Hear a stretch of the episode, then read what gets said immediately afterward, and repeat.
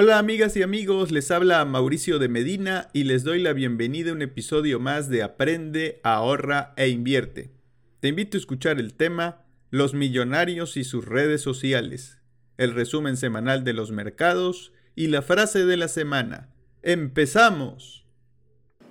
El tema de la semana Hola amigas y amigos, les habla Mauricio de Medina en un episodio más de Aprende, ahorra, invierte, es edición entre cabritos y tengo el gusto de contar como siempre con Humberto Treviño Londois. Joaquín, y Joaquín con- Treviño. Bueno, y el tema de hoy tiene que ver con redes sociales, pero también con millonarios. Uno de estos millonarios es Elon Musk, que todos lo conocemos pues por ser un emprendedor de abolengo, más conocido por ser dueño de Tesla, que ahora eh, pues se ha distinguido por querer o ser dueño de Twitter, por la cual desembolsó una cantidad estratosférica de dinero, tuvo que salir a vender acciones de Tesla para poder hacer ahí el movimiento, la negociación. Eso nos lleva a preguntarnos cuál podría ser el interés no solo de él, sino de otros millonarios en querer tener una red social. ¿Qué otros millonarios? Vamos a poner como por ejemplo Mark Zuckerberg, que obviamente pues, tiene Facebook. Donald Trump, que ahora me vengo enterando, tiene su propia red que se llama Truth Social. Kanye West, que está en negociaciones para adquirir Parler. Y bueno, donde también sabemos que otros millonarios pues se dan, se han invertido para ser partícipes de medios que a veces consideramos tradicionales, que ya no son tanto, que son como los periódicos. Hablamos de Jeff Bezos, que tiene participación en el Washington Post, del siempre conocido Peter Mudro, que tiene el Wall Street Journal, es parte de Fox, y bueno, ¿por qué no mencionar a Carlos Slim, que también ha incursionado en el New York Times, eh, y bueno, tiene ahí una participación todavía. Y eso me lleva a preguntarle a Humberto y a Joaquín, empezando con Humberto, ¿por qué los millonarios tendrían un interés en comprar medios de comunicación? Dígase redes sociales. Sí. Pues yo creo que desde hace muchísimos años el tener acceso a listas, o vamos a llamarle, de posibles eh, clientes o de posibles gentes en los cuales tú pudieras influir para lograr determinado propósito, ha sido muy atractivo. Pues el tema de las redes sociales es el tema del número de suscriptores que tienen las redes sociales. Si tú dices, pues cualquiera de las redes sociales que, que tú puedas mencionar, a lo mejor tu, pro- tus propios seguidores en alguna de ellas, es un número superior a el tiraje de algún periódico. ¿Me explico? Aquí en México hay gente que tiene millones de seguidores en las redes sociales y no hay ningún periódico que tenga ese tiraje. Entonces, eso es un valor en sí mismo. Ahora, el valor ese se materializa, en mi opinión, de dos maneras. Una, que les vendas algo, es decir, que tengas una cierta, eh, digamos, relación o serie de transacciones comerciales con esa persona. Los vemos en las redes actualmente. O bien que tengas influir, que tengas la posibilidad de influir, por las dos cosas. Entonces, a mí me parece que ahí es donde está, donde está el valor. Entonces, yo creo que las redes sociales que surgieron a veces como unas cosas, digamos, casi de aficionados. Por ejemplo, el caso de, de Facebook y Zuckerman, pues se ve como que el, el muchacho estaba jugando en hacer un directorio de amigas, ¿verdad? En, en la escuela y fíjate a, a lo que ha llegado. Pero ahora si uno evalúa el número de el número de influencers que hay, que eso es una, una comunidad también que tiene un gran valor. Entonces, tú comercialmente, ¿cómo puedes, digamos, este, apoyarte o, bien exigir cierto ingreso de los influencers que tienen este, un valor muy importante en el mercado? Hay influencers que tienen, pues sabemos, millones. O el tema de los suscriptores que ya comentábamos, o bien el tema de servicios premium. Yo veo que el tema de servicios premium es una cosa que se va a venir. Las redes sociales han crecido muchísimo y ya hay una cierta saturación de los usuarios de decir, oye, yo lo que quisiera es tener este tipo de servicio como me lo ofrece tal red, pero un servicio especial que a lo mejor pago por él, pero que no tenga estas limitaciones o estos inconvenientes. Entonces yo creo que eso es lo que ven, este, definitivamente. A mí lo que me sorprende es por qué los vendieron, no por qué los compraron. ¿verdad? Yo creo que los que los vendieron sentían que no tenían la capacidad o tecnológico o comercial para sacarle el provecho que otro le puede sacar, entonces el valor del otro, el comprador, fue superior y pues la venden. ¿verdad? Interesante punto de vista. Quiero hacerte esta pregunta, Joaquín. Estas personas que mencioné ya eran millonarios antes de adquirir estas o intentar adquirir o participar en estas redes sociales. Ya eran, ya son Ya millonarios. son. Y muy y la pregunta sería, si ya son millonarios, ¿para qué ir a comprar otro negocio que no es su core business? Porque a veces vemos millonarios que llegan a un punto de comodidad, de confort, y dicen, pues yo ya soy millonario, ¿por qué voy a arriesgar mi dinero en, nuevos, en nuevas aventuras empresariales? ¿Cuál crees que sea la respuesta a esto? Bueno, qué bueno que lo que se me pide es mi opinión porque puede que tenga un poco de sesgo.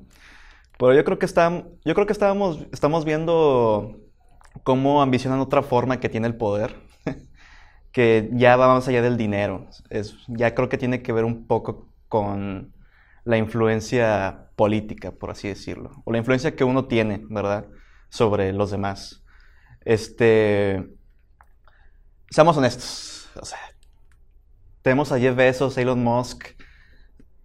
Esta- estas compras, estas adquisiciones que hicieron, digamos que no agregan demasiado valor en comparación a sus otros activos o empresas que tienen en sus carteras, ¿no? Personales.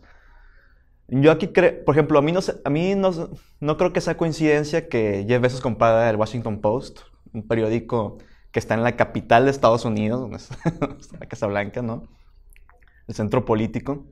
Y en el caso de Elon Musk, tampoco es muy diferente el caso.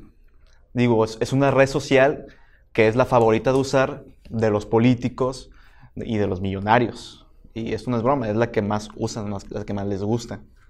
Este, yo creo que ya, que cuando llegas a cierto punto, muchas veces lo que puede tener a tu compañía, a que siga creciendo, son las regulaciones y la intervención del Estado. Para bien o para mal. Yo pienso que para, para bien de- del resto, ¿no? De los mortales. Este, se ha visto con el Washington Post que cualquier escándalo que tenga Amazon, me parece que nunca escuchó de él.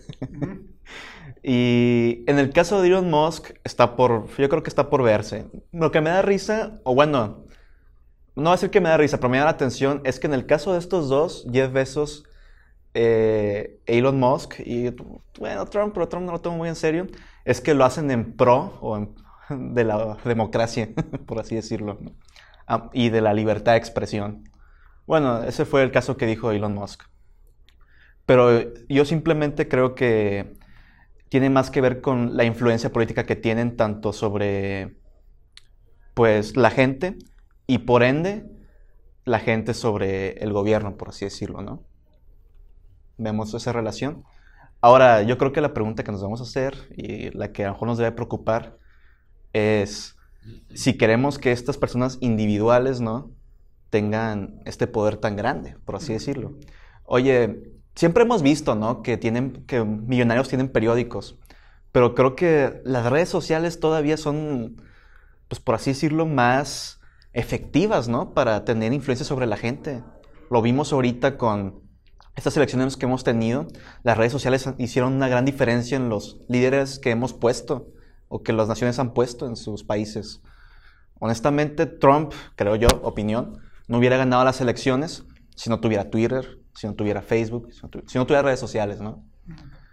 Este, entonces creo que a mí sí se me hace un poco peligroso y a, a lo mejor se debería regular que una sola persona o que alguien tenga tanta participación ¿no? en una empresa, empresas que sean demasiado influyentes, por así decirlo, tanto en el tema político, económico de pues, un país, por así decirlo. Yo, esa es mi opinión.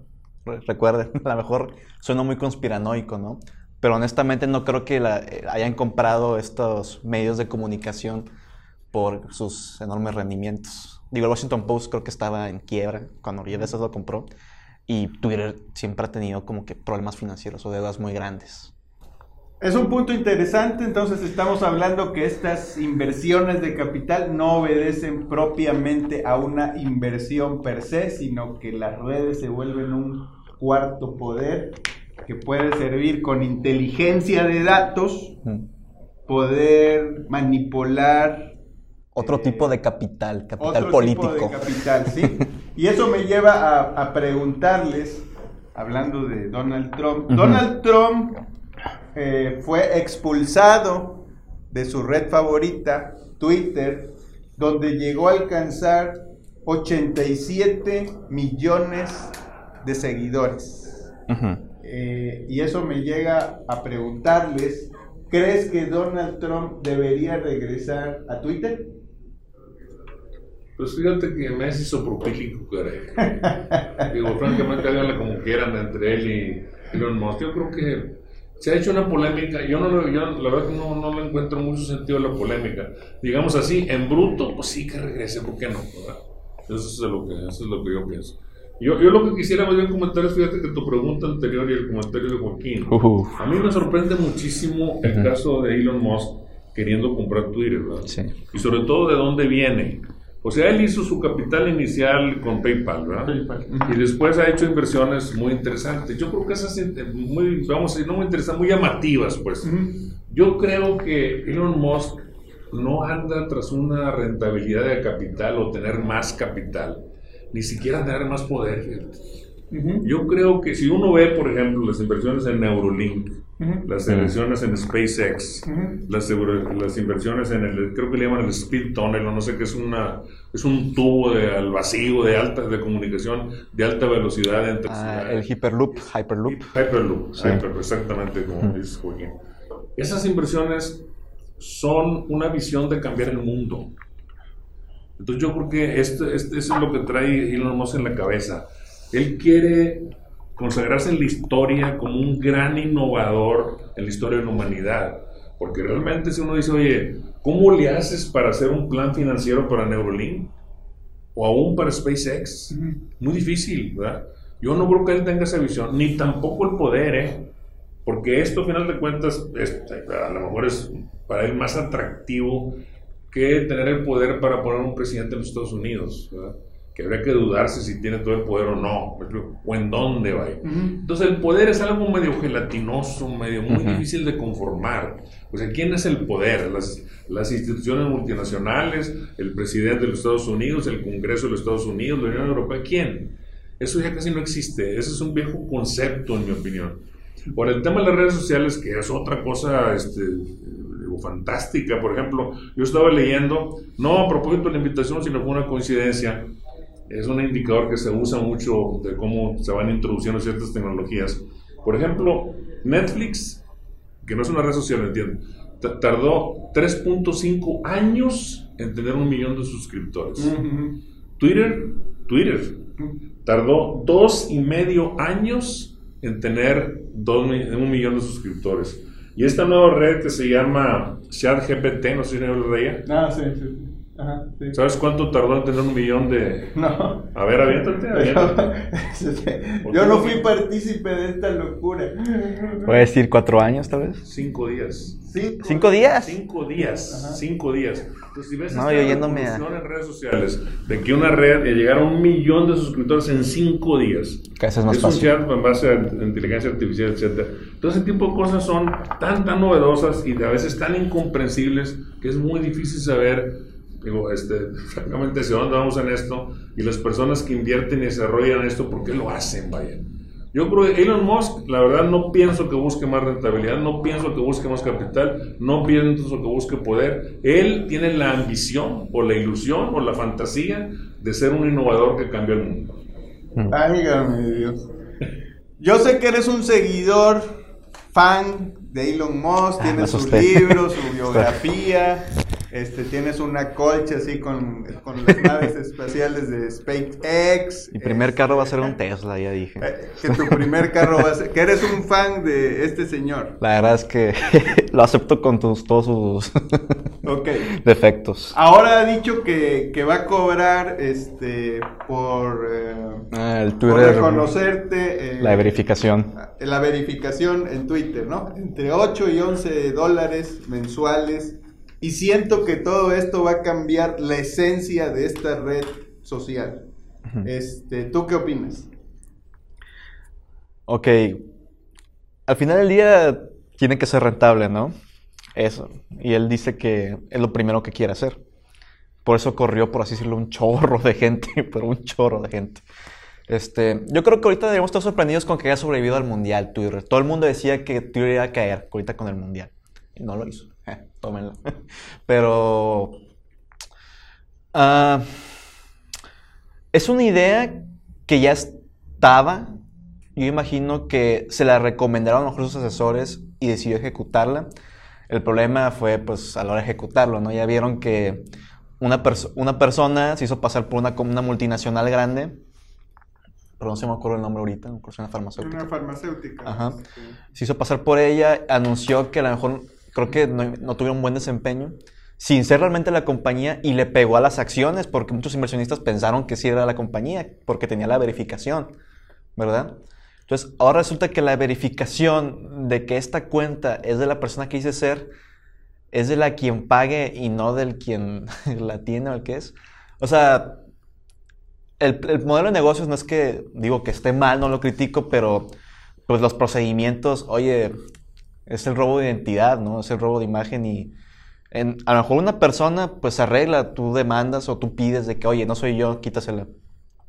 Pero una empresa o ya multinacionales, ¿no? Que tienen un chorro de gente.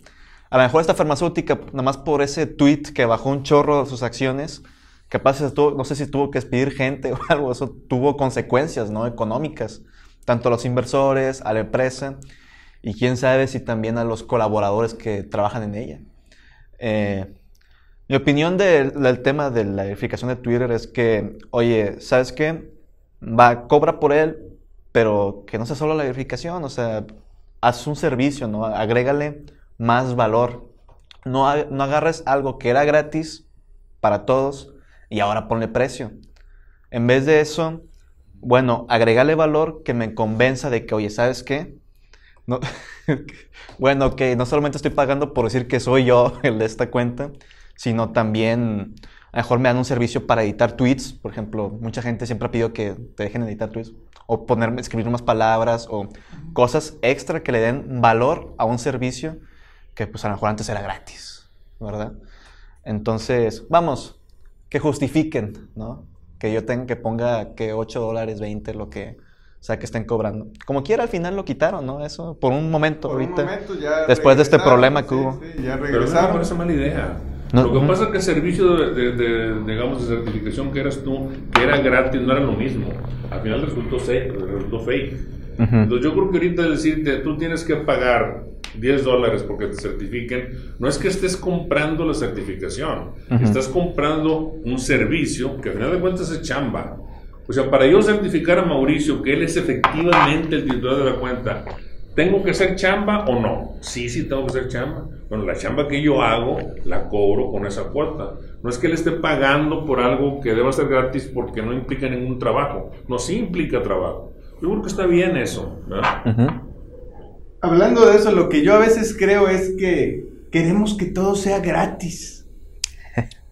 Y lo como usuario, pues lo entiendo, pero lo que tú dices, oye, hay un proceso, hay gente que está detrás haciendo el algoritmo, este, desarrollando el programa Exacto. para poder dar esa verificación. Y eso cuesta, eso no es gratis. Hay horas hombre, hay un ingeniero, eh, hay, hay gente, este, ¿y cómo va a ser? ¿En qué colores? ¿Qué preguntas vas a hacer? Hay todo una- un, un grupo de trabajo al que hay que remunerar para poder desarrollar esos cambios. Entonces, pues, tiene que costar, ¿sí?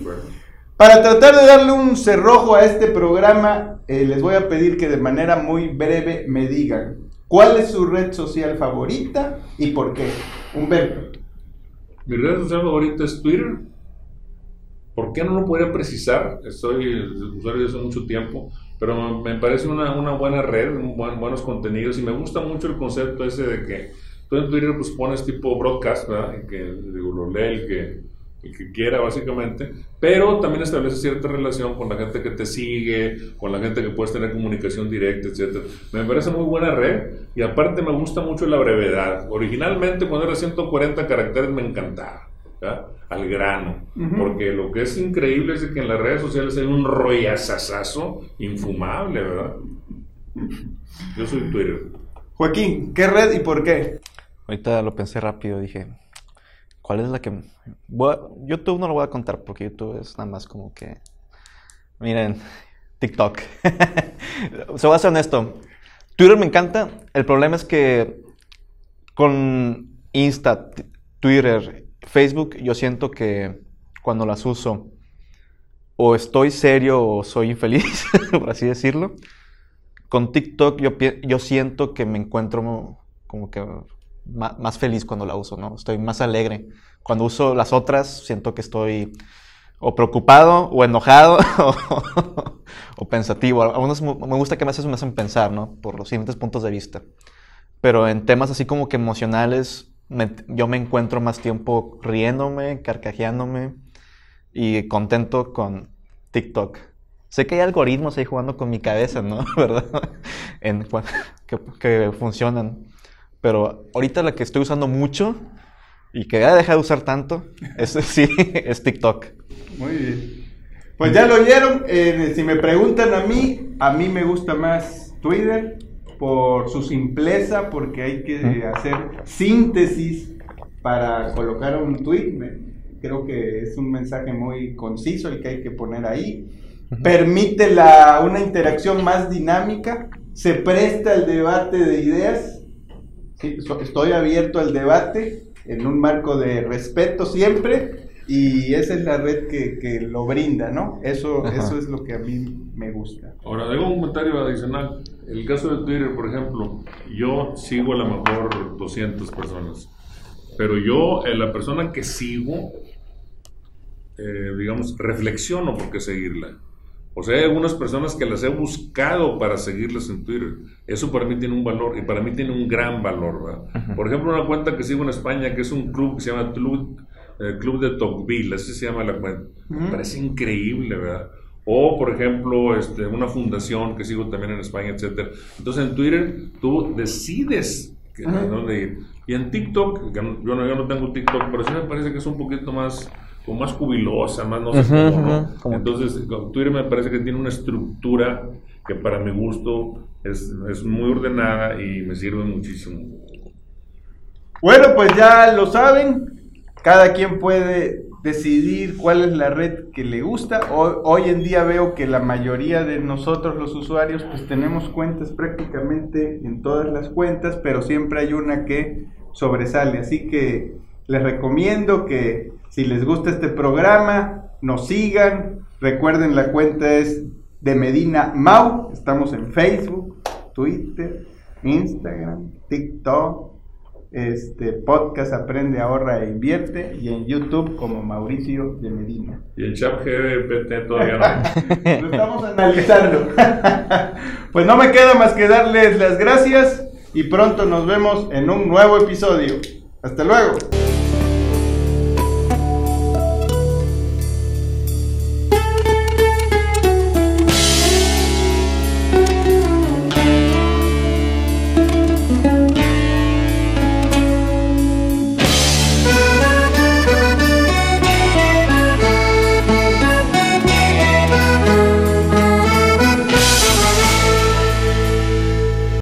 Asesoría en inversiones.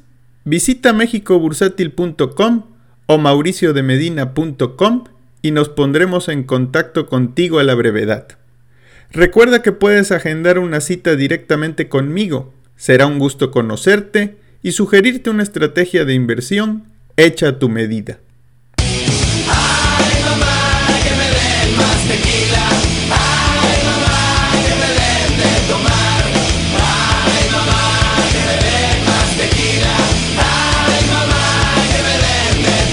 Resumen semanal del mercado. Al cierre de la semana del 13 de enero del 2023, tenemos que el dólar fix tuvo un rendimiento semanal negativo de 4% y cierra en 18.79 pesos por dólar. El índice de precios y cotizaciones de la Bolsa Mexicana de Valores tuvo un rendimiento semanal positivo de 3.57% para ubicarse en 53.576 puntos, mientras que el índice norteamericano Standard Poor's 500 tuvo un rendimiento semanal positivo de 2.67% para colocarse en 3.999 puntos. Por otro lado, en la semana, el Z28 días se ubicó con una tasa nominal del 10.46%. La inflación se muestra en 7.82% y la tasa de referencia en 10.5%.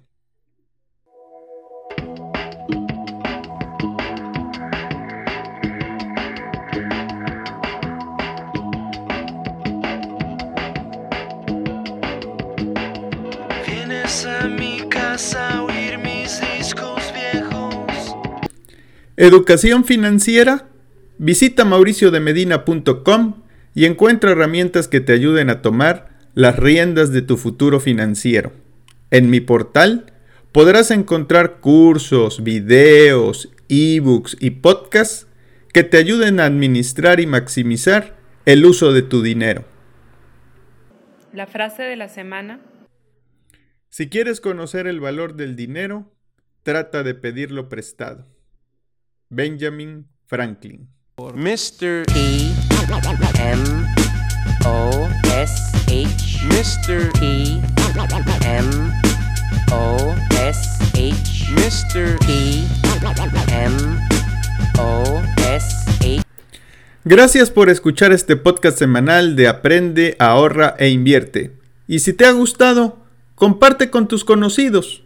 Si te gustan los temas de finanzas personales, inversiones y emprendimiento, búscame en redes sociales bajo de Medina Mau y estemos en contacto. ¡Hasta pronto!